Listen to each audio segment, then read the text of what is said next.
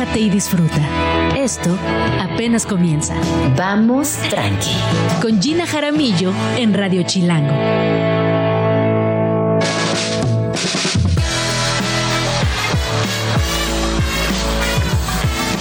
Muy buenos días, bienvenidos a Vamos Tranqui. Son las 11 de la mañana con un minuto y me da muchísimo gusto saludarles en este martes 19 de diciembre de 2023. Les recuerdo que estamos completamente en vivo transmitiendo desde la cabina de Radio Chilango, ubicada en Parque Lira, aquí en la Ciudad de México. ¿Qué va a pasar el día de hoy? Bueno, pues tenemos un programa muy interesante, literatura, arte, ciudad, planes para cerrar el año, así que estén pendientes. Y les recuerdo también que nos pueden seguir en YouTube, en Facebook y en TikTok. Ahí estamos eh, escuchándoles, más que nada leyéndoles, más que escuchándoles, leyéndoles. Así que díganme qué canción se les antoja escuchar el día de hoy, que hace un frío, hace un frío de la, la verdad. Pero nos gusta, todo con una ropita adecuada, se aguanta, se soporta. Así que viva la Ciudad de México. Oigan, traigo aquí una nota del día que me tiene muy consternada que hemos platicado aquí al interior de la, de la producción y ahí les va. Pues resulta que a algunas jugadoras que participaron en el Mundial Femenino de este año aún no les pagan, no han recibido ni un peso por su participación. La nota sale a tres meses de haber finalizado el Mundial. Seis de los 32 equipos femeninos siguen esperando que les paguen por su participación. Y la nota es importante porque, a diferencia de otros años, este 2023, este torneo generó cinco veces más dinero de lo generado en el Mundial anterior. Es decir, más de 570 millones de dólares. Ustedes recordarán que este Mundial sin duda ha sido este primer evento femenil que causa mucha controversia, por un lado, recordemos todo lo que sucedió al final, pero también muchas expectativas, una comunidad grande, muchas mujeres viendo fútbol, apoyando fútbol. Y el director de la FIFA dijo que, a pesar de haber rebasado las expectativas de ganancias, no se les aumentaría el sueldo a las jugadoras y solo les pagarían viáticos y cosas básicas. La justificación para no pagarles ha sido temas obviamente de burocracia y de pues, fiscalización. O sea, pretextos, básicamente pretextos para seguir en la misma situación que me da una frustración, me da un enojo. Eh, vente, Lu, ya vi que ya te prendiste con esta nota. Vente para acá a comentar por todo esto. Es que, a ver, siempre se ha como, sí, como que siempre se dice, bueno, a ver, es que la liga y todos los torneos femeniles pues no tienen el mismo nivel de como de atracción de audiencias, ¿no? Y eso era cierto. Era cierto. Entonces, eh, el director de la FIFA decía en algún momento en declaraciones eh, previas al Mundial, decía, bueno, si es cierto, las mujeres jalan o atraen entre 20 y 50% menos de audiencia. Entonces, lo justo es que se les pague menos porque pues es una industria y es un negocio diferente. Y entonces, ok, dices, ¿por qué no? Hasta ahí todo bien. Hasta ahí todo bien les vamos a pagar lo básico, ¿no? Que es como, ok, ¿qué es lo básico que necesita un atleta? Electrocardiogramas. Bueno, pues al 22% de las, de las mujeres que participaron en el, en el Mundial Femenil, no se les hizo ni un electrocardiograma. No, ve, o sea, estas mujeres pudieron haber salido a correr a la cancha y tener ahí un paro. Aquí estoy leyendo algunos datos y es que una de cada cinco jugadoras profesionales tienen un trabajo alterno, además de su carrera deportiva, lo cual es insostenible. No puede ser una deportista de alto rendimiento y además tener otras chambas. Exacto. 10% de las jugadoras del Mundial no recibieron los exámenes médicos necesarios para mm. participar por falta de recursos. Y aquí viene esto que tú dices.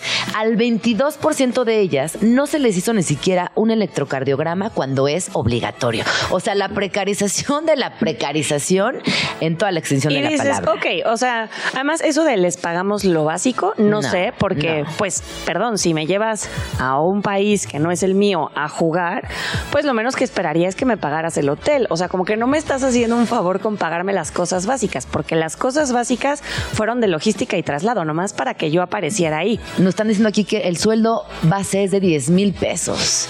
No es que con eso no, no puedes, es insostenible.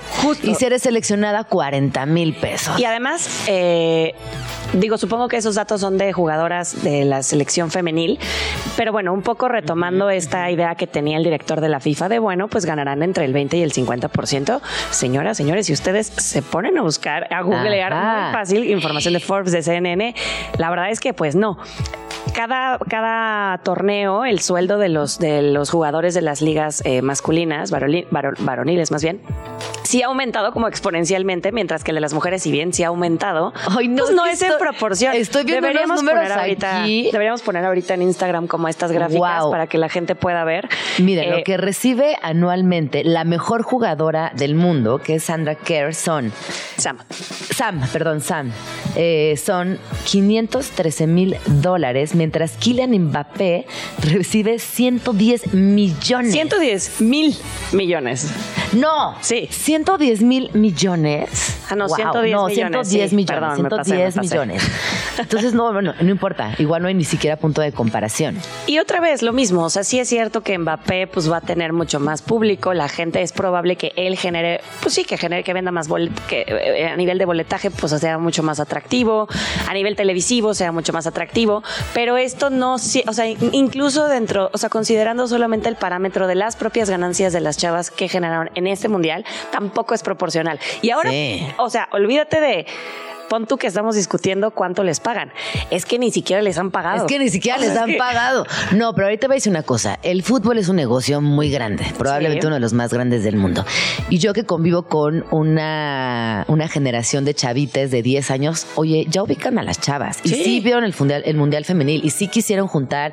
El álbum Panini no llegaba y era mucho menos bonito que el otro. O sea, si hay una cosa ahí en el negocio Sí. que no le están invirtiendo ni el mismo tiempo, ni la misma lala, ni las mismas estrategias de mercadotecnia, ni nada. Y aquí, o sea, sí, digo, no, no quiere decir que ya estén todas las batallas ganadas, pero sí es cierto que a nivel hasta de mercadotecnia hay marcas que ya están invirtiendo más. La verdad es que no me acuerdo de, de la, de la marca, ahorita lo, lo averiguo y les digo, pero hay, salió un, este, un comercial de una marca deportiva y usaron inteligencia artificial. Entonces, lo que hacían era, era un video de güeyes jugando, haciendo unos jugadones llena, como de grandes momentos en, en la cancha, ¿no?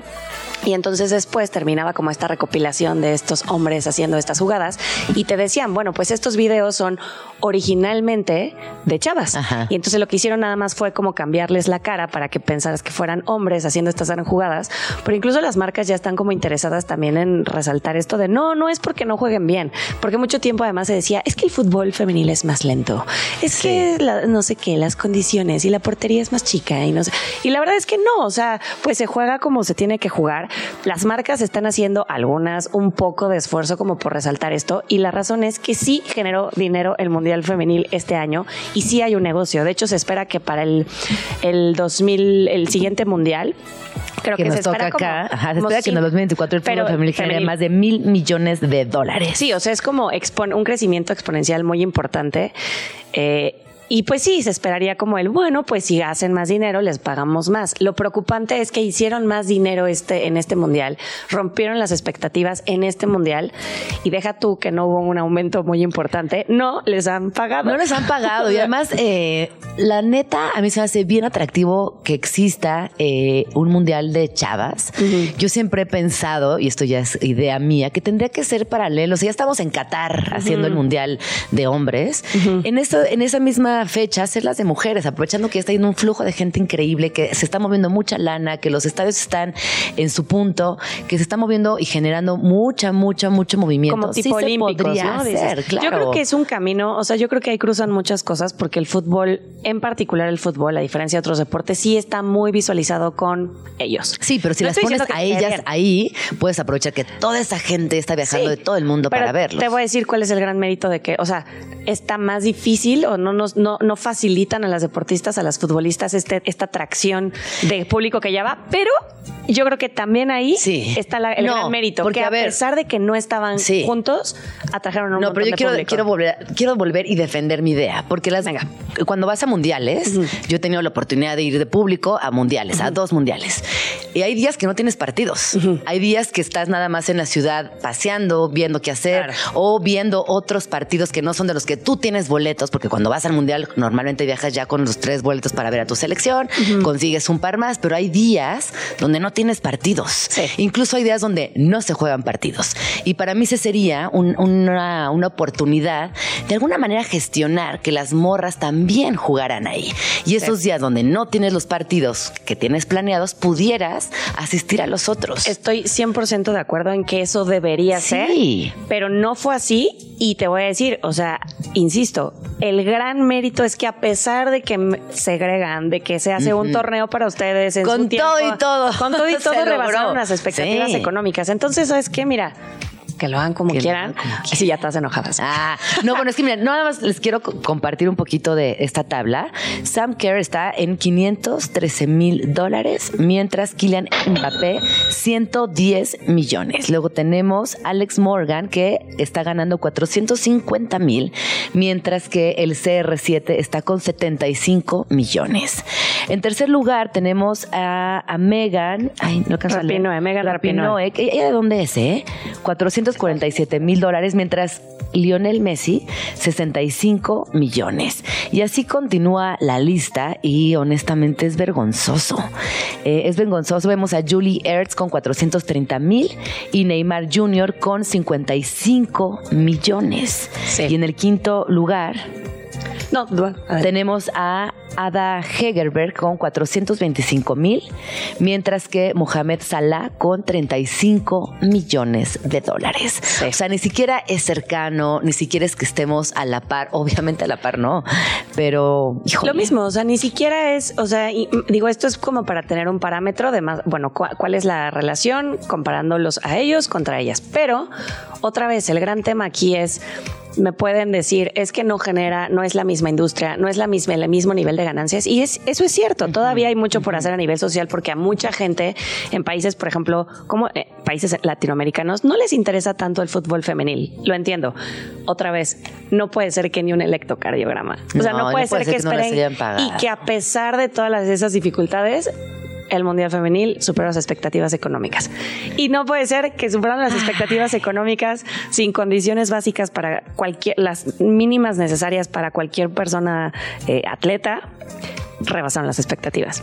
Y a pesar de todo eso, no, les pagan. A pesar de todo, no les pagan. Ojalá que esta noticia eh, la comenten en muchísimos lugares, en muchísimos espacios y que de alguna manera logremos que por la presión de los medios y la presión social se les pague. Sí. Porque ya lo chambearon y siempre hay que pagar. Sí. Tengo un par de, un, datito más que igual, guardando las proporciones de audiencia, pero Sporting Intelligence eh, fue una publicación y en 2018 hicieron un informe en el que se decía que el salario que ganó ganaba Neymar equivalía al salario de 1.693 mujeres futbolistas de las siete ligas femeninas más importantes. No estamos diciendo las que van a cascarear. Oye, Neymar que se la pasa lastimado. Ajá. Eh, en 2019 la Asociación de Fútbol Mexicano, de Fútbol Argentino, perdón, hizo semiprofesional a la rama femenina, que además Argentina es un país pues es ícono, en el fútbol, ¿no? Bueno. El campeón eh, del mundo. Ayer se, ayer se cumplió un año de campeones del mundo, por cierto. eh, dispusieron que cada club de la primera división debía tener como mínimo ocho jugadores contratadas. En 2022, cada futbolista cobraba un salario promedio de 135 dólares. No. Sí. No estamos hablando de, mundialistas, no estamos hablando de nada, solo es esta cadena que hace, pues claro. me dio calor, me enojo y me da calor. Si yo gano poco, pues claro, tengo que tener otro trabajo. Claro. Y entonces, pues si tengo otro trabajo, pues entonces no entreno tanto. No, es la precarización absoluta de, de la se la vuelan personas ya. Sí, ya, basta. Pero bueno, hay esperanza. Este año se rebasaron expectativas económicas. Eh, la nota aquí nada más era, pues que no les han pagado. Que les paguen. la nota es, por favor, que les paguen. En fin. Ay, en fin. Muchas gracias, Luis, por esta, por, comentar esta importante nota. y ya está por aquí mi queridísima Nena Monstruo, que nos viene a platicar acerca de música, de libros, de series, de muchos temas que giran en torno a la literatura. También estará por aquí Adalí López, que hablará del manual de las emociones, cómo cerramos este año emocionalmente y qué tips nos recomienda para ir más leve, ir más tranqui, no presionarnos, no estresarnos y no deprimirnos tampoco, porque qué importante es tener esto muy presente.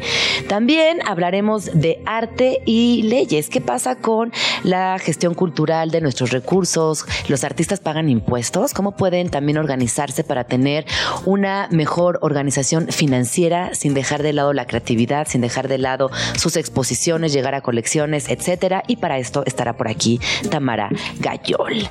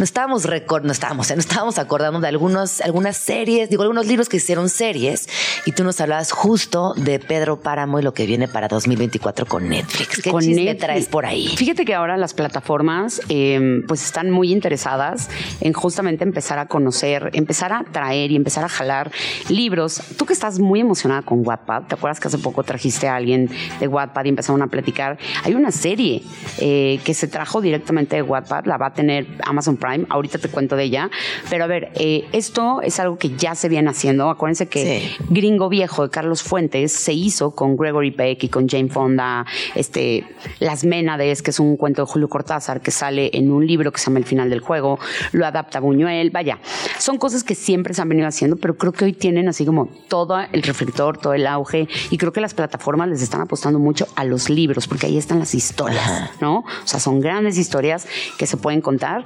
Eh, la gran noticia es 100 años de soledad, que viene hecha serie. Entonces hubo ¿Y muchas... quién la va a hacer?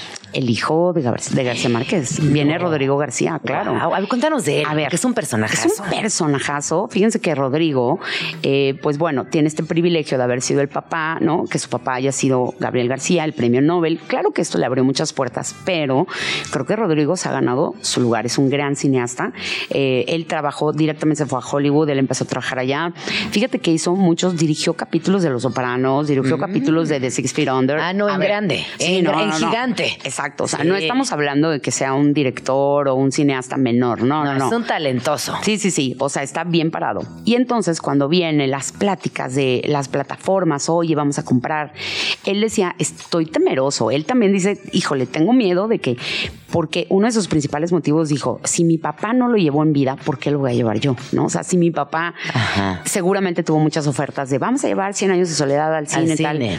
Pero ahora, con las series, formato de serie, es bien Es diferente. muy distinto. Muy distinto, Sí. porque tienes 10 capítulos o tienes 40. O tienes cuatro temporadas y puedes ir desdoblando cada personaje desde muchísimos ángulos. Te permite eh, diversificar muchísimo más la novela. mucho más. Entonces, pues él dijo, bueno, va, vamos a aventarnos el reto, pero estas son mis condiciones. Mi condición es que se grabe en Colombia.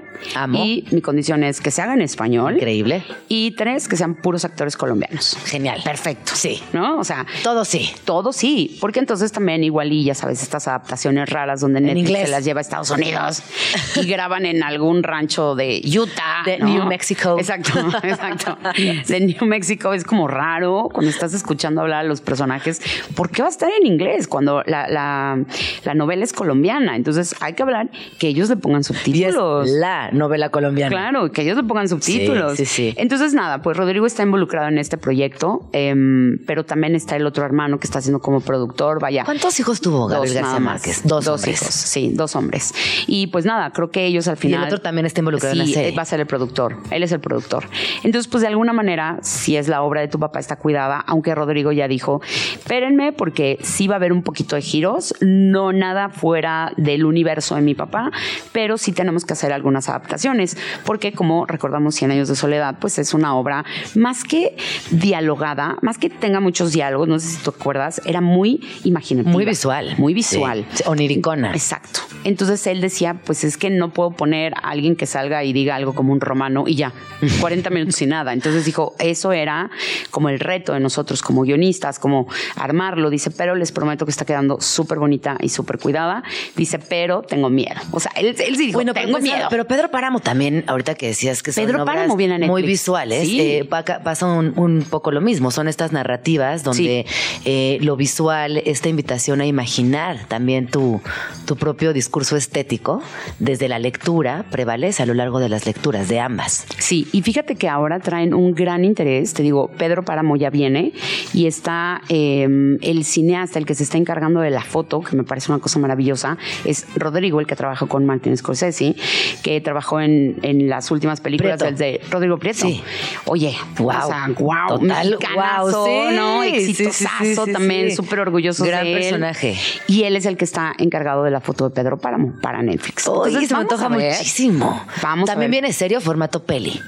Creo que va a ser serie, pero no me hagas caso porque tampoco hay tanta información. Tendremos que ser maratones, ¿no? Sí, sí, la Y verdad. es que verlas. sí. Y sobre todo leer el libro. ¿no? Ajá. Sobre todo leer el libro. Sobre todo hay que leer el libro para llegar chidos a la serie. Y pero mira que de ambas hay unas ediciones muy Muy bonitas, muy bonitas. Yo ahorita en la FIL vi varias de Sí. 100 años de soledad y de Pedro Páramo que me quería traer todas, que, eh, que son versiones más nuevas, ediciones con tintas distintas, con detallitos eh, un poco ilustrativos. En fin, busquen por ahí su mejor edición y léanla. Oye, y como agua para chocolate también ya viene en serie. No. Viene en serie. Bueno, que fue un peliculón. Es un Sí, peliculón. sí. Y es Y una gran novela. Rompió todos los récords del mundo esa película mexicana. Fue la primera en que hizo así que el cine mexicano de verdad lo voltearan a ver. ¿Y Laura Esquivel será que se involucra?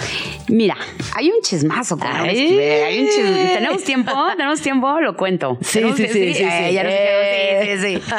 Chisme autorizado. Todo sea con tal de chisme. A ver, cuando Laura Esquivel se pone a escribir como agua para chocolate, en realidad ella, ella era guionista, no escribía novelas. O sea, hacer un guion y, o hacer una obra de teatro es muy, son procesos completamente diferentes desde pensamiento y todo para hacer una novela.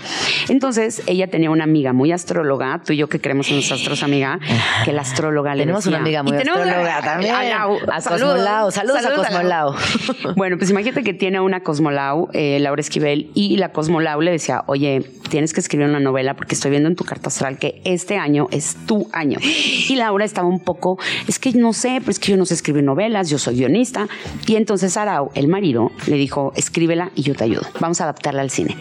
No te preocupes, esto no va a ser novela, te la adapto al cine y vemos qué hacemos. Total que ella dice, bueno, pues órale, va. Empieza a escribir, empieza a fluir y total que Arau, en lo que ella estaba escribiendo, Arau se va a Estados Unidos para conseguir la lana. Porque claro que aquí en México no le querían dar lana porque decían, no, pues es que, no, no. Y él decía, bueno, me voy a Estados Unidos, voy a conseguir con mis cuates y regresa como perro con la cola entre las patas. Nadie le quiso dar lana Uf. tampoco, nadie. Ajá. Entonces le dice a Arau, mija, vamos a empeñar la casa. Y Laura, pues órale, Va, vamos, vamos. todo. O sea, imagínate el cumplir Toda la un- carne al asador. Imagínate cumplir un sueño para decir, apostamos todo, ¿no? Porque Cosmolau me está diciendo que este, Este es mi año. Entonces apuesta todo, vende la casa. Y pues sí, resulta que empeñan la casa, Arau saca lana y se van al desierto de Chihuahua, me parece, y van a grabar porque era mucho más barato. Y como no tenían tanta, tanta lana, pues él viene acá a México a buscar gente, ¿no? Se va a las escuelas de cine. ¿Y sabes a quién se agarra? Chavititito, era estudiante, a Lubeski. Y Al Chivo al Lubeski. Por eso salió tan No. bonita la película. Es y preciosa esa película. desde ahí ya podemos ver como el ojo que tenía el chivo, porque hace la película así con una instrucción muy específica de Arau, que le dijo, mijo, no tengo lana para mueblar el rancho. O sea, no hay porque no puedo comprar. Entonces, hazlo oscurita, mijo, porque necesitamos que no se vea que no hay muebles porque no tenemos dinero. Entonces, pues el chivo hizo un gran trabajo de fotografía, porque si tú la ves justo da como el color sepia, oscuro, revolucionario, ¿no? Y es una película muy oscura, pero porque no había lana, Sí. en realidad. Y el chivo hizo un gran trabajo como medio estudiante un poco. Ajá. Y la otra parte muy chistosa de como agua para chocolate era que eh, ves estos platillos que salen. Sí, las ollas, los Exacto. barros, los moles, Que el todo. tamal y que Sí, las gallinas. sí. y- bueno, les, el famosísimo plato que es el de la codorniz con pétalos de rosa, ¿no? O cuando Tita llora y se le caen las lágrimas. Ay, se me acuerdo más en el libro que en la peli. Bueno. Tengo como muy cruzadas las dos cosas. Araúl les decía, no se coman el plato, chavos. porque no hay dinero para hacer otro. O sea, esta, esta escena tiene que salir a la primera, porque no nos podemos dar el gustito de volver a hacer otro plato y si ustedes la riegan. Entonces, bueno, pues todos muy... ¿Y te acuerdas de Iván Martínez? Ahí creo que Sí. fue como... Bueno, y guau, Lumi, ¿no? Lumi Cavazos. Lumi. Cavazos. Ahí se luce. Oye, y el que viene de Cinema Paradiso, porque él era el, el Tato, era Tato el que venía. Ay, qué ganas de ver esa película. ¿Dónde Ya se verá, sé. eh? No sé A si ver, esté. ahorita nos ayudas a ver, Daf, dónde la podemos Sí. encontrar. Pero bueno, el punto es que eh, después de que sale todo esto y que se hace un hit y tal, se la llevan a Cannes, la compra alguien y Arau está allá y pues nada, le compran la película y se hace, ¡pum! O sea, herví- her- hirvió, ¿no? Tal cual. O sea, aventó una explosión de lava, se hace una película famosísima y vienen los pleitos maritales. Se coció. Sí, vienen los pleitos maritales, no, es que yo te ayudé, no es que no me ayudaste, que esta es mía, ah, sí, pues te voy a demandar. No, ¿cómo me vas a demandar? Y se demandaron. hija. No. Sí, 5 millones de dólares por difamación. Ah, sí, pues yo te meto 10 millones porque por cooperación. Se súper demandaron y terminaron de la greña. Uy, por cómo haga para triste. chocolate. Porque parece que Arau le da a firmar un contrato a Laura en inglés y Laura no sabe hablar inglés y resulta que en ese contrato parece que venía como todo el tema de se deme todos los derechos de todos lados de todo el mundo. ¿Qué me estás diciendo? Me acabas de romper el corazón. Ujú. Wow, güey, pero eso es abuso. Sí, exactamente. Entonces por eso Laura le mete una demanda y le dice, pues es que abusaste de mi confianza porque no es el mismo contrato en español. O sea, me No, estás haciendo otro contrato es tu en marido. inglés. Bueno, es tu marido. sí. ¿Qué onda, no? Y pues nada, resulta que estuvieron en jueces juzgados gastando lana que sí son míos. Ahora, ojo, porque Arau, por supuesto que tiene participación. Arau consiguió la lana, Arau se movió, Arau cooperó y... O sea, sí, yo creo que sí le toca un poco, pero no todo. No, pero la historia es ella, ella la escribió, ella se le ocurrió, Exacto. ella la Oye, desarrolló. Y Tita es su abuela. Sí. Tita sí existió y Tita era su abuela. Entonces es una historia mía, mijo. No te puedes quedar con algo que es mío. Entonces así está el chisme. Y lo que a mí me interesaba saber ahora es qué le hicieron con los derechos ahora que ¿En se la vendieron. No sé. Uf. Mira, Hay yo que lo que sé. hay que poner nuestro gorrito de Sherlock. Yo lo que sé es que ya se reconciliaron. Yo creo que llegaron a un acuerdo. Ya no dijeron nada en los medios, pero si ya está como agua para chocolate para que salga en Netflix, pues es porque ya llegaron a un acuerdo económico. Nada más que no sé quién se quedó con la lana. No sé quién son los derechos. Eso es lo que habría que investigar. Si alguien sabe, pues ahí mándenos un Oye, pero está muy emocionante también ver quién será el cast, quién era Ya la foto. Ah, ya está. ya, el cast ya está. No me digas. Está Irene Azuela. Ay, wow. Por supuesto. Pues sí, super ¿quién Irene. más? Obvio, Irene Azuela es perfecta Irene como Azuela. para chocolate. Eh, entonces viene el próximo año, apenas están grabando. Yo creo que probablemente puede salir a finales, pero está bien, porque en vez de ser una película, va a ser una serie, probablemente tenga 10 capítulos, nos vamos a poder extender, vamos a poder saber cómo, eh, ahora sí ver el desarrollo de los personajes, etc, etc, ¿no? Entonces, pues es una de las grandes apuestas que están haciendo las plataformas, traer eh, este tipo de historias como, pues, 100 años de soledad, Pedro Páramo, como agua para chocolate, que, oye, no sé, pero Oye, yo lo pero veo muy sí, bien. yo lo veo muy bien. Pero aquí estoy leyendo, Nenu. A ver, A habrá ver. que confirmar esto que es de HBO. Ay, perdóname, HBO. HBO anunció HBO. que inicia la producción de la adaptación Sí. para el streaming en septiembre de 2023. Se trata de un proyecto ambicioso si consideramos la relevancia de la historia en la literatura y cine mexicanos. Y está Irene Azuela, está Ana Valeria Becerril, Azul Guaita y Luis David Horne.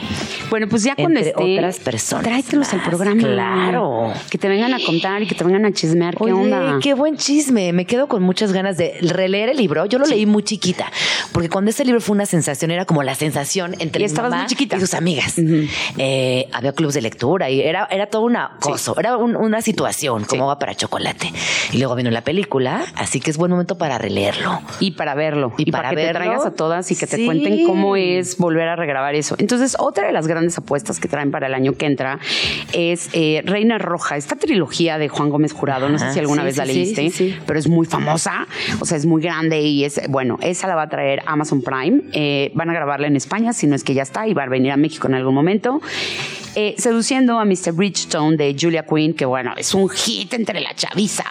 Tú y yo, porque ya somos momisa y no vemos esas cosas, pero entre la chaviza es un hit Julia Quinn. Ahora que se presentó en la FIL, bueno, o sea, rompieron barreras para verla, o sea, sí es una locura. Entonces viene esa adaptación. Eh, también tenemos Mali- Malibu Renaissance, que es otra vez de Taylor Jenkins Reid, que es la misma autora de eh, Daisy Jones and the Six, pero ahora viene con su nuevo libro, que a mí no me gustó, si me preguntan. Se llama Malibu, eh, Malibu Renaissance, que es, mira, es una historia un poco complicada, son cinco hermanos y luego viene como una hermana, como una novia del papá. Ah, es Y un después poco de. Daisy que venía con todo. Sí, sí, sí. Entonces, Bueno, pues eso nada, algunas adaptaciones que vimos este año importantes fueron justo Daisy Jones and the Six. Eh, está La Luz que no puedes ver, que está en Netflix, que es de este premio muy importante que se ganaron. Y vaya, eh, creo que lo interesante de todo esto es saber qué viene para el 2024, saber que esperamos muchas buenas producciones, pero que también todo es pues aceptémoslas como son, porque ya sabemos que lo que existe en nuestra cabeza nunca va a ser. Es como cuando te recrean el Sí. plato de tu mamá favorito. Dices, no, es que mi mamá, bueno, pero están haciendo el intento. Y la está invitación a que bueno". lean el libro. Sobre todo. Sí. Sobre todo. Creo que es un gran ese momento. es el- Ese es, eh, como el- el- la invitación puntual. Que lean el libro, ya que saben que vienen todas estas grandes series, échense un clavado al libro y Y ustedes son libros tendrán un mejor clásicos. juicio. Porque justo creo que también están agarrando como esta parte muy interesante. Miren, está Pantalón y las visitadoras de Julio Cortázar, eh, perdóname, de Mario Vargas Llosa, pero también está La ciudad y los perros, que también es una adaptación cinematográfica de Mario. Vaya, si no quieren entrarle directamente como al libro, empiecen a ver la película. Les prometo que les va a gustar tanto la historia que se van a ir al libro. Y entonces también otra de las grandes apuestas que traen para el año que entra, Jaime Bailey es un escritor peruano, es puntiagudo, es incisivo, es maligno, o sea, me cae re bien a mi Jaime Bailey. Y él escribió un libro este año que se llama Los Genios, que trata justamente de la relación de amistad que tuvieron Mario Vargas Llosa y Gabriel García Márquez. Trae un chismazo, mija, esos libros, trae un chismazo. ¿Te acuerdas que se pelearon y bueno, eh, Mario le pegó a, Ga- a Gabriel y salía el ojo morado, etc, etc. ¿Por qué se pelearon? Es algo que hasta el día de hoy Nadie. Ni sabremos. Todo mundo lo ha guardado como un secreto en la tumba. Hay muchas teorías que Jaime Bailey las cuenta en el libro. Dice, yo creo, Jaime eh, fue muy amigo de los hijos de Mario Vargas Llosa. Entonces Jaime como que, mm, mira, parando un poquito la oreja, por aquí por allá, trae una teoría que a mí no se me hace nada descabellada y le quieren comprar el libro, ya se lo compraron para hacerlo película, entonces, o serie. Entonces va a venir un chismazo de, de la relación de Mario y Gabriel, buenísimo. Pero también viene la serie de Carmen Balcells. A ver, Carmen Balcells fue la primera mujer eh, editora que se montó justamente Agencia Balcells, se monta una, una agencia de escritores y ella es la que se lleva a todos a España, le paga el viaje a Mario, a Gabriel, a Julio y les dice a Carlos Fuentes, dice, se me ponen a escribir porque aquí no vengo a chacharear, yo vengo a hacer dinero. Les voy a pagar todo, no tienes que mover un dedo, güey. Si te falta café, yo te lo traigo. Si te falta un lápiz, yo te lo traigo. No quiero pretextos. Te vas a encerrar a escribir y vas a escribirme las mejores obras de tu vida. Y lo hicieron. Y lo hicieron. Y ahí nace el boom latinoamericano. Y van a hacer la serie de Carmen. Carmen también era una gran creyente de la astrología. Le gustaba mucho. Tenía, ella tenía en nómina a una, a una astróloga. Y, pero eso si quieres, venimos el Ay, chisme me después de Carmen. encanta. Porque, Ay, wow, amo. wow, muchísimas gracias, nena. Nos Yo feliz. gran contenido el día de hoy. Se quedan con una larga lista de series que eh, perseguir en el 2024 y libros que leer, por favor. Muchísimas gracias, nena. ¿Dónde Los podemos amo. seguir? Arroba nena monstruo en todos los lados. Y ahí estoy. Ahí vamos a seguir dando chismecitos. Y nos vemos pronto en la Nos cabina para pronto, seguir, claro para que seguir sí. platicando.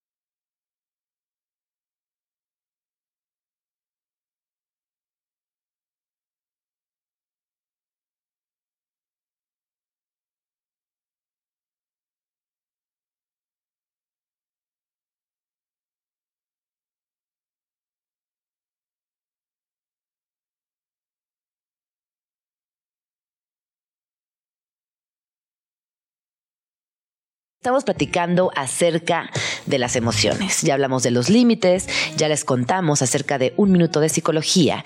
Y Adali López, Adali López, perdón, Adali López, quien es licenciada en psicología clínica con especialidad en clínica sistémica familiar y maestría en psicología clínica, es creadora de este proyecto.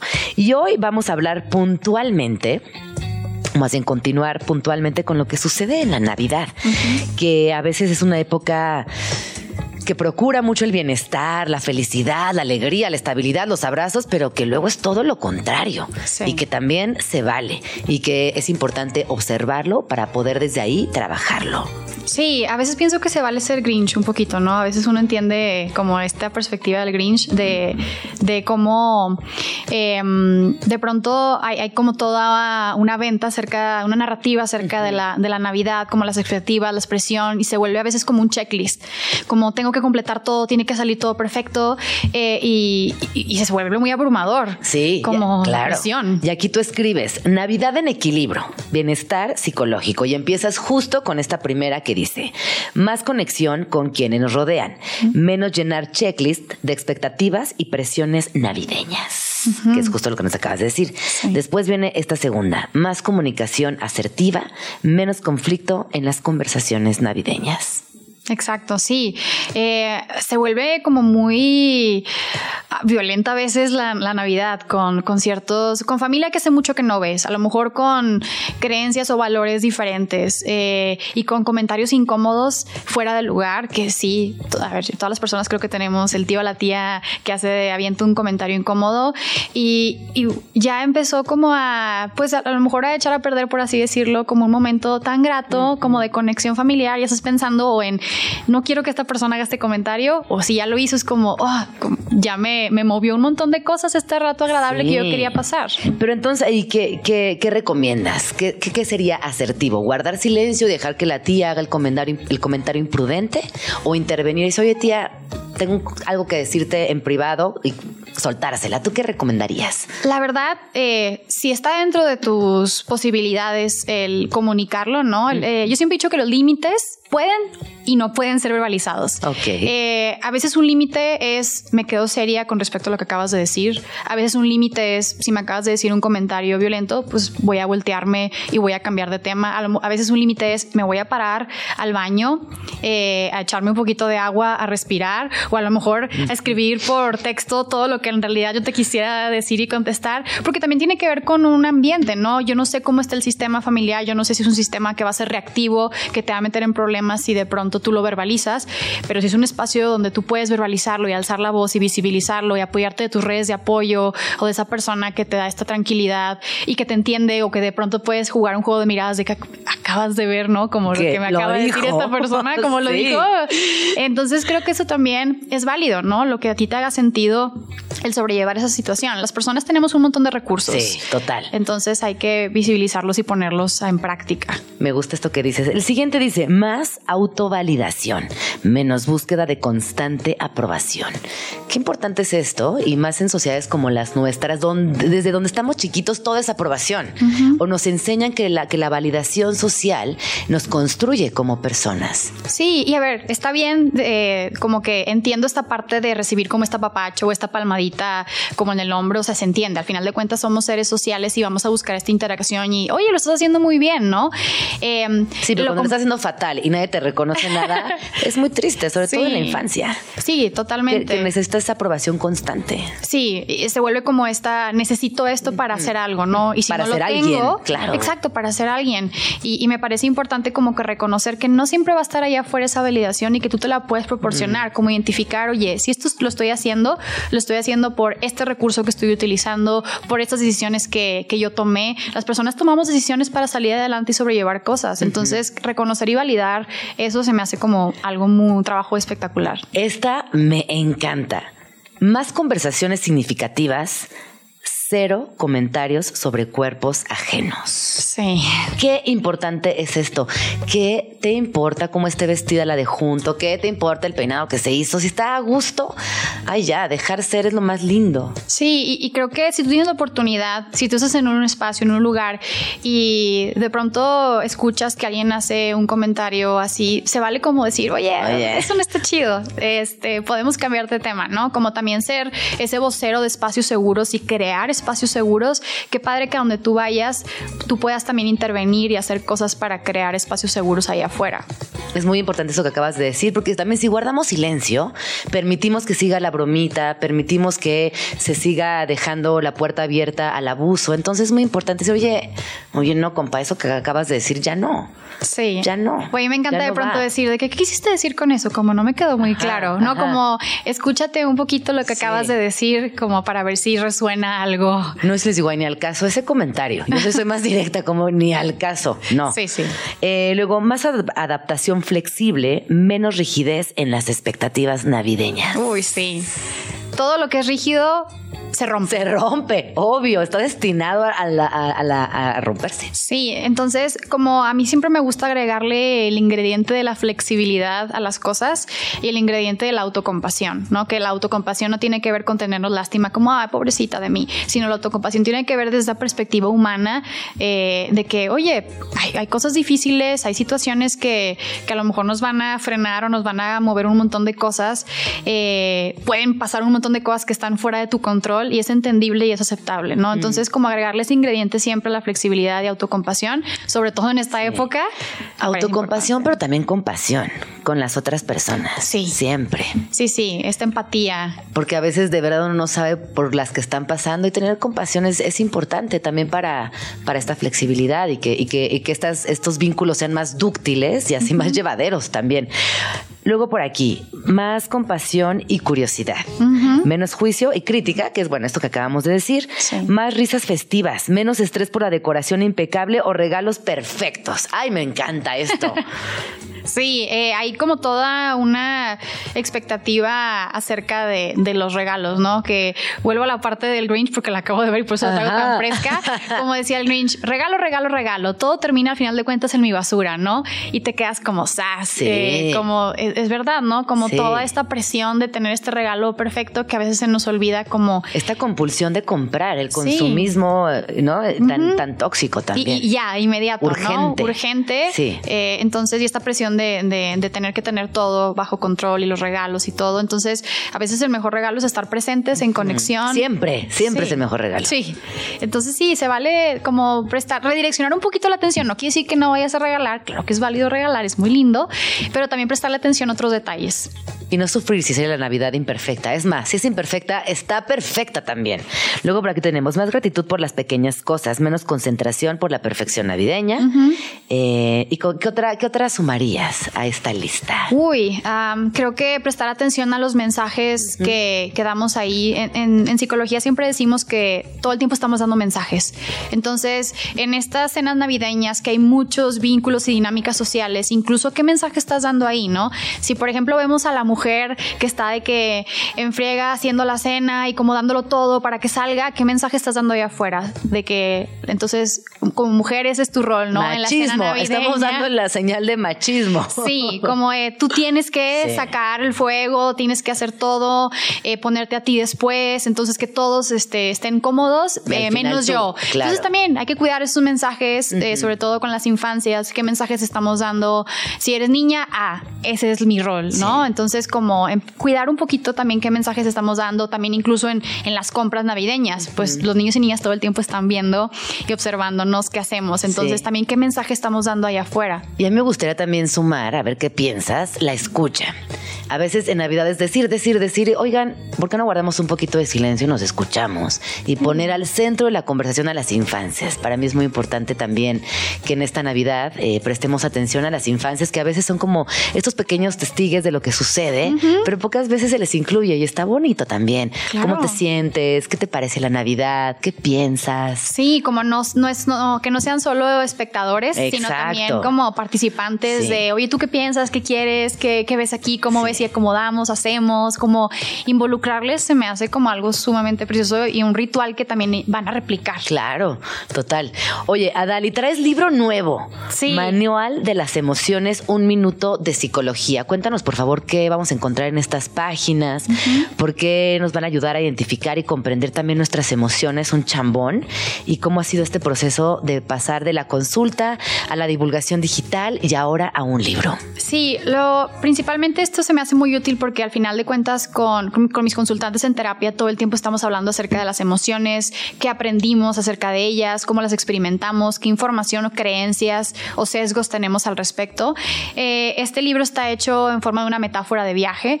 Al inicio preparamos maletas para este viaje y como todo viaje, pues no queremos llevar cosas ni de más ni de menos. Entonces, si tenemos cosas de más que a veces nos estorban como creencias o sesgos con respecto a las emociones, pues vamos a irlas depurando, cuestionándonos un montón de cosas. Este libro está para que tú entres con una mente y perspectiva curiosísima y juzgar lo dejamos a un lado, ¿no?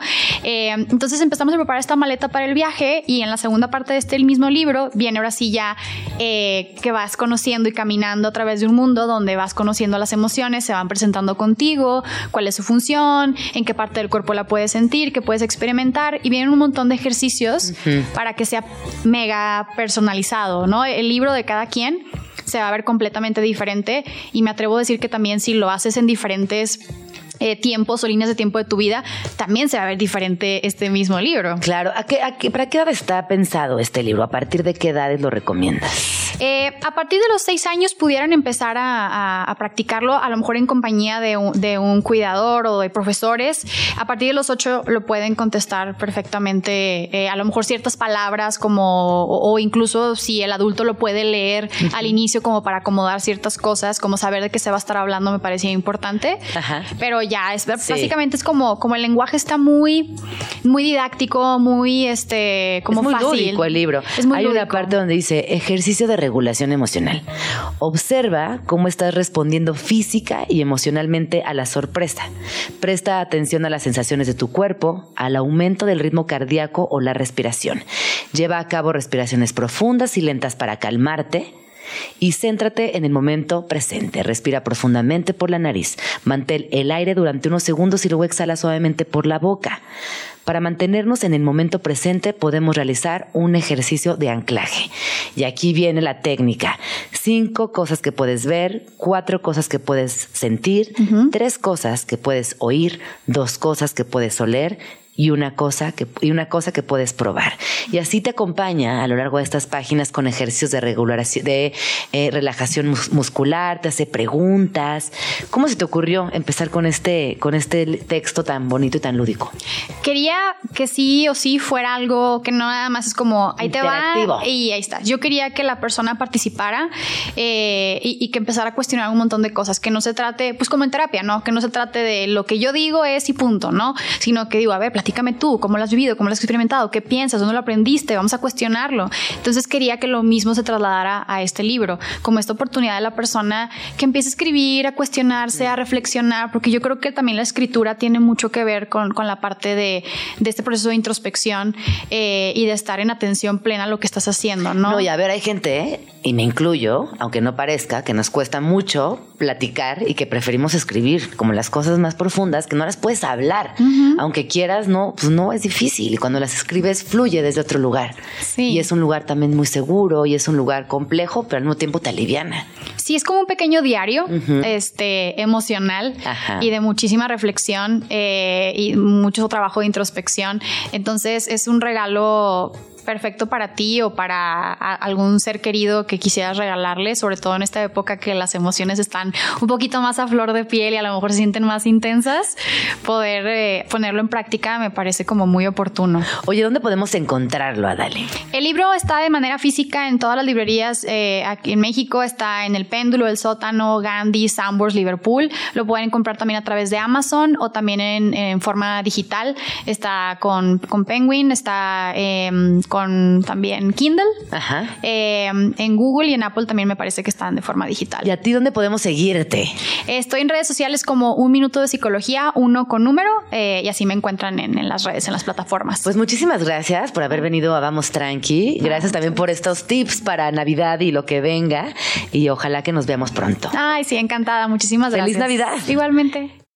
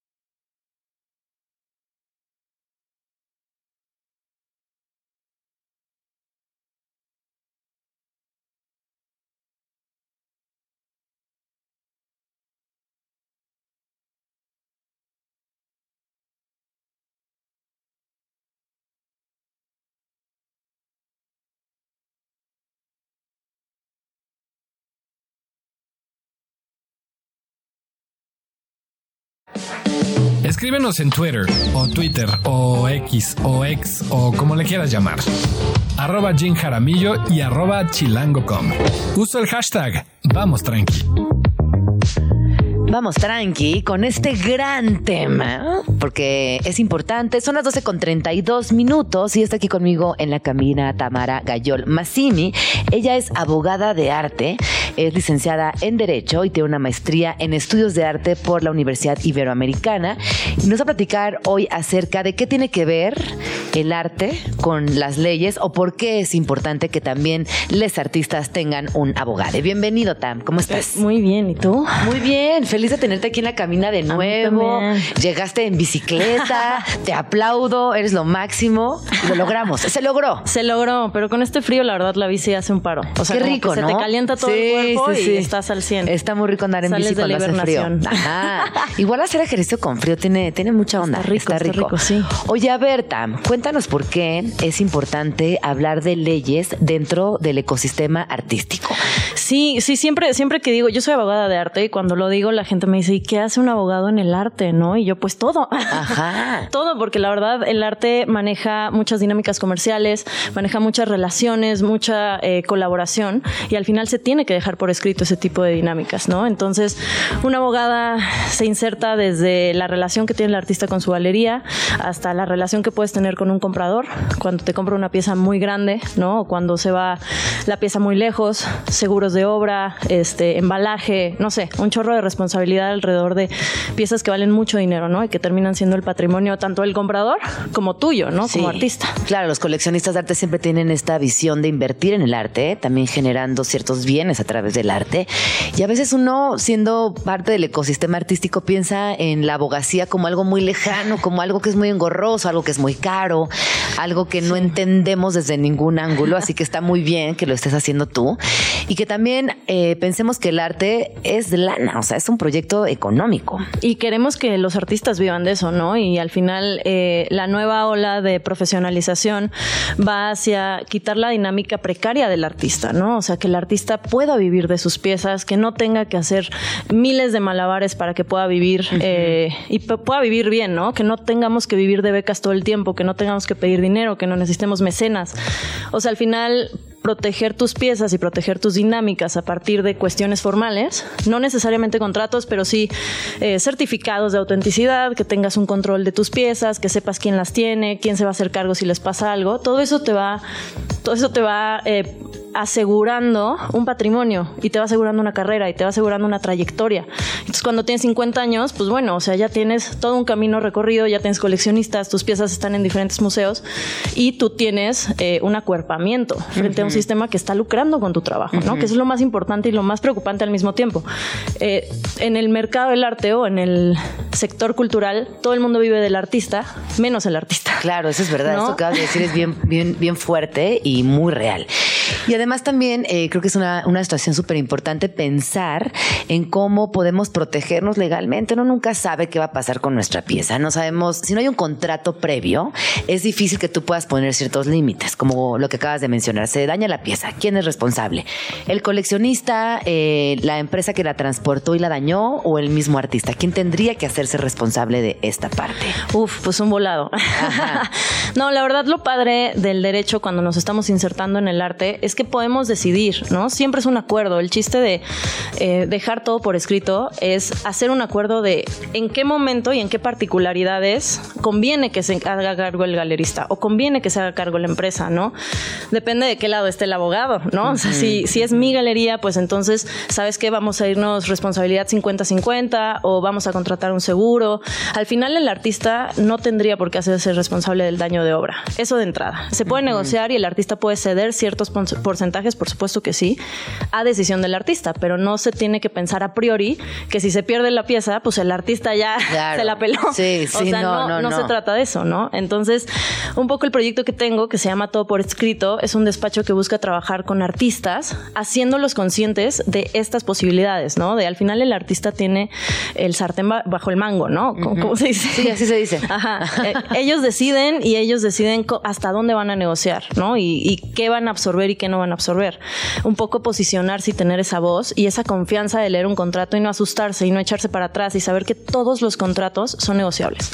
Oye, ¿ya qué casos te encuentras más eh, seguido, no? ¿Cuál es lo qué es lo más recurrente dentro de tu chamba?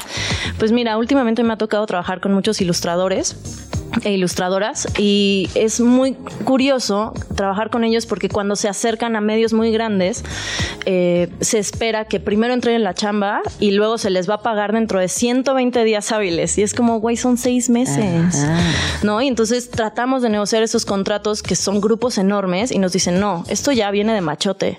Entonces los artistas se echan para atrás y no quieren negociar. Y entonces mi papel con ellos uno es concientizarlos de tú puedes negociar tú eres el creativo y esto es, o sea, todo contrato es una, todo intercambio económico es una relación de ida y vuelta. Entonces, si tú no aceptas, tú tienes capacidad como de poner cosas sobre la mesa. Entonces, esos son los casos más complicados. O sea, cuando tenemos que hacer que grupos muy grandes, eh, o sea, sí, productoras muy grandes, revistas muy grandes, tengan que bajar y sentarse en la mesa con el artista y decir, oye, no me pagues en seis meses, porfi. ¿Ya, ¿Ya has tenido éxito con esto? Porque fíjate que ahorita que lo mencionas, se me vienen a la cabeza muchos proyectos en los cuales, eh, pues sí, tardan en pagar porque de alguna manera es lo establecido para, para tener también flujo económico y demás. ¿Sí se logra?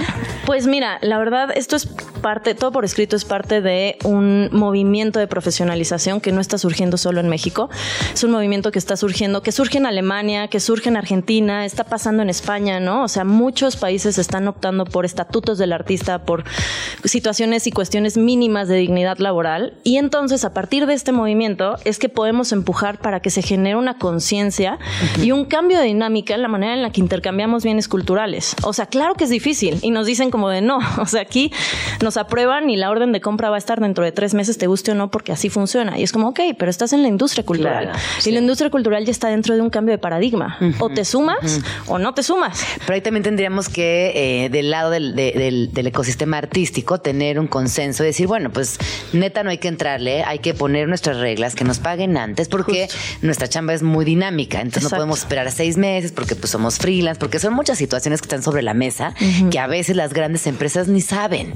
Y no es que nos quieran pagar en seis meses porque son mala onda, sino porque simplemente así funcionan y no saben cómo es de este lado.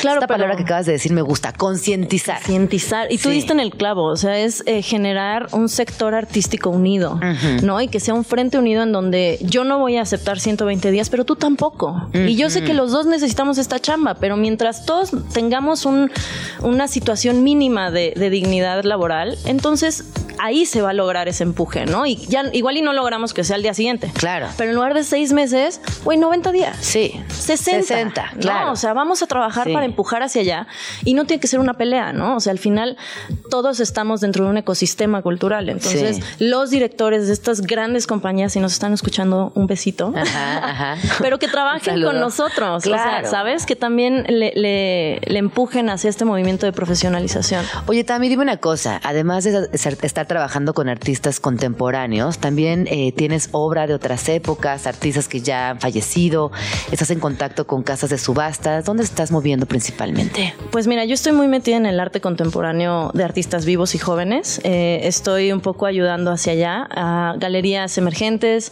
que están empezando a encontrar nuevas formas, ¿no? O sea, galeristas jóvenes que quieren hacer las cosas diferentes y quieren generar estructuras legales. En eso estoy, me gusta, pero también me interesa mucho hacer esta conciencia hacia artistas que están más, o sea, ya pasados sus 50, sus 60. Consagrados. Consagrados, que ya están posicionados, que tienen que empezar a preguntarse qué voy a hacer con mi, con, con todo mi, mi compendio de obra, ¿no? ¿A quién se lo voy a heredar?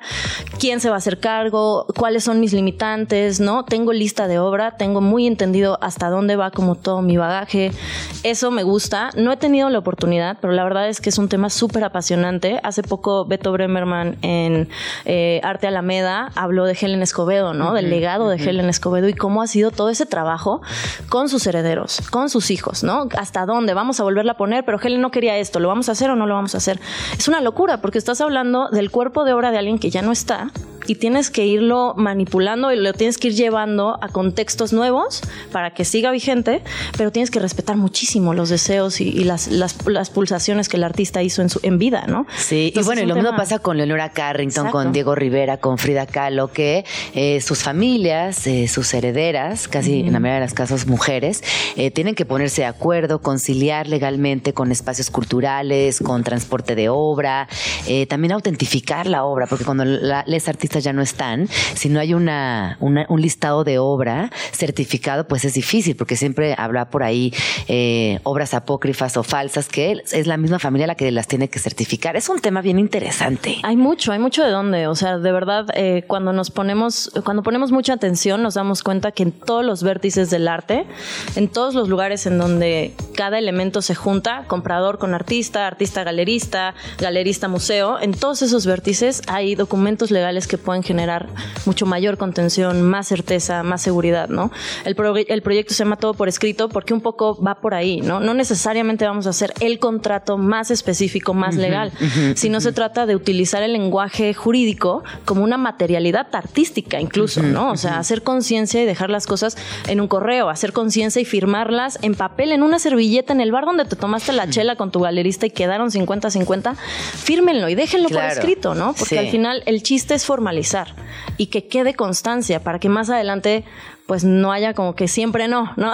Entonces, justo, eh, certificados de autenticidad, igual, tienen miles de candados legales que te pueden ayudar a ti como artista para, para certificar que es tuya, pues, ¿no? O sea, porque es, un, es una relación de confianza. Sí. ¿No? El comprador te, te da una pieza, bueno, te voy a comprar tu pieza en 20 mil, pero tú me tienes que prometer una que es tuya Ajá. y que más adelante Sí. le vas a seguir chambeando para que esta pieza tenga plusvalía y que no, o sea, que neta yo tenga la capacidad de decir, esta pieza vale. Oye, ¿qué me recomendarías? Por ejemplo, mis amigas artistas que me están escuchando y que me han regalado obras a lo largo de nuestra vida. Obviamente no tengo ni un certificado de nadie.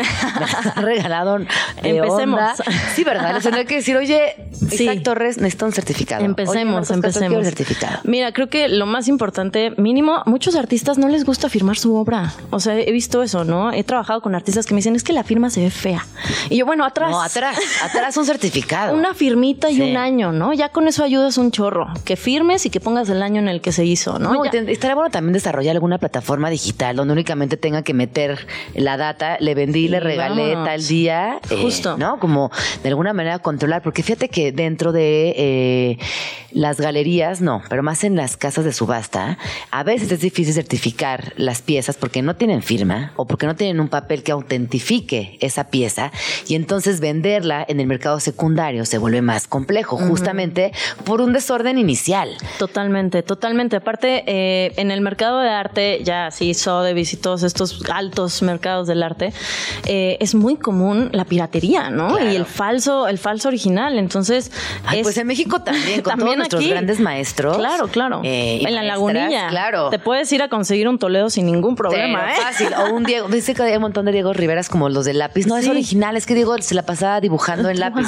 Y hay bolas de lápices eh, Sí. apócrifos por ahí dando vueltas. Sí, sí, sí. Hace poco nos tocó ir a, a una subasta privada de un fotógrafo muy famoso de Nota Roja, que no voy a decir su nombre, pero lo organizaron sus hijas y todo se veía muy sospechoso, ¿no? Era foto de la foto, recortes como eh, en otra escala a la foto original, la firma extremadamente igual entre cada una de las fotos, precios como muy estandarizados. Entonces, digo, son familiares y ellos sabrán qué hacen con ese legado y adelante, pero también hay que tener mucho cuidado como Sí. Comprador, ¿no? Eh, hay una ola que se, que se está nombrando a sí misma como coleccionismo ético, que me encanta porque es esta... eh, esta conciencia de que el coleccionista también es responsable de que el artista siga adelante, ¿no? Y que el mercado del arte empiece a funcionar de maneras más justas y maneras más equitativas, ¿no? Entonces el coleccionismo ético es esta conciencia de si no me queda claro que es original, no lo voy a comprar. Por más que me encante este fotógrafo, oye, pues sabes que si yo compro esta, voy a estar impactando en, la, en, en el tabulador del- de la pieza, ¿no? O sea, estas maneras de darte cuenta que tú desde, desde tu casa y tu trinchera, cuando compras, activas un mecanismo de legitimación. Entonces, el coleccionismo ético es una gran manera en la que si tú no eres artista, puedes apoyar para que el mercado del arte tenga como una, mejor, un mejor camino, ¿no? De Sí, profesionalización. Claro, una, una mejor curva también de posicionamiento en precios, en presencia, en colecciones. Me gusta esto de coleccionismo Está ético. padre, no lo había sí. escuchado y me gusta mucho. Te paso la página. Sí, Eh, sí, empezó No, en Estados Unidos, está pero te muy lo voy a bueno pasar. esto que la- creo que toda la invitación en esta charla eh, va direccionada a concientizar a pensar dos veces antes de consumir cualquier producto artístico, a darle seguimiento y a pensar que también en ese apoyar, en ese coleccionar, en ese comprar obras de nuestros artistas predilectos, estamos ayudándoles a, a construir su carrera de una manera más sólida, más eficiente y evidentemente legal, gracias a esta disciplina llamada, eh, ¿cómo se llama? Eh, Derecho de arte. Derecho del arte. O sea, en Estados Unidos donde surgió es Art Law, Ajá. pero aquí en México y en Latinoamérica lleva relativamente poco tiempo poco. Y es derecho de arte, ¿no? O sea, somos pocos los que estamos incursionando aquí. Me encanta, Tamara. Me parece alucinante. Oye, ¿dónde podemos seguirte? Si algún eh, artista escuchó esta conversación y quiere platicar contigo, quiere alguna asesoría o algún acompañamiento específico. Claro, pues la página del proyecto se llama Todo por Escrito, arroba Todo por Escrito MX. Eh, ahí nos pueden contactar. Tenemos, o sea, damos talleres privados, también damos charlas, pero más que nada damos asesorías y acompañamientos. Lo que nos gusta mucho es generar esta consultoría en donde no nada más desde lo legal, sino como desde esta estructuración mental para generar proyectos culturales, ¿no? O sea, si tú quieres hacer algo, no necesariamente tenemos que hacer 15 contratos, pero generar conciencia de a quién le corresponde qué y, e ir como bajando esta idea a, a maneras muchísimo más claras y legales. Entonces, ese es, ese es como lo que... Y perderle el miedo, perderle el miedo a lo legal, porque de verdad es que nos va a solucionar la vida en muchísimos sentidos. A lo largo de la historia del arte nos hemos enterado de muchas situaciones que han pasado por falta de un marco legal, así que hay que entrarle, hay que entrarle de una manera responsable. No tiene nada de malo, al contrario, amistades artistas van a estar muy felices de tener un acompañamiento legal. Muchísimas gracias, Tam, por venir.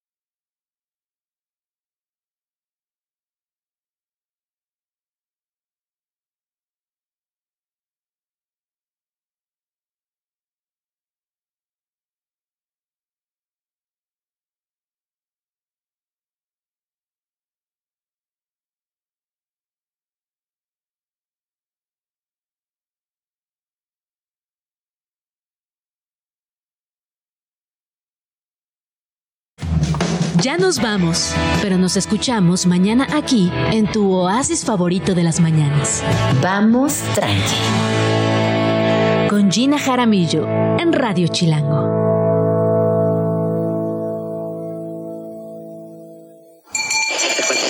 Radio Chilango, la radio que... Viene, viene, ¿eh?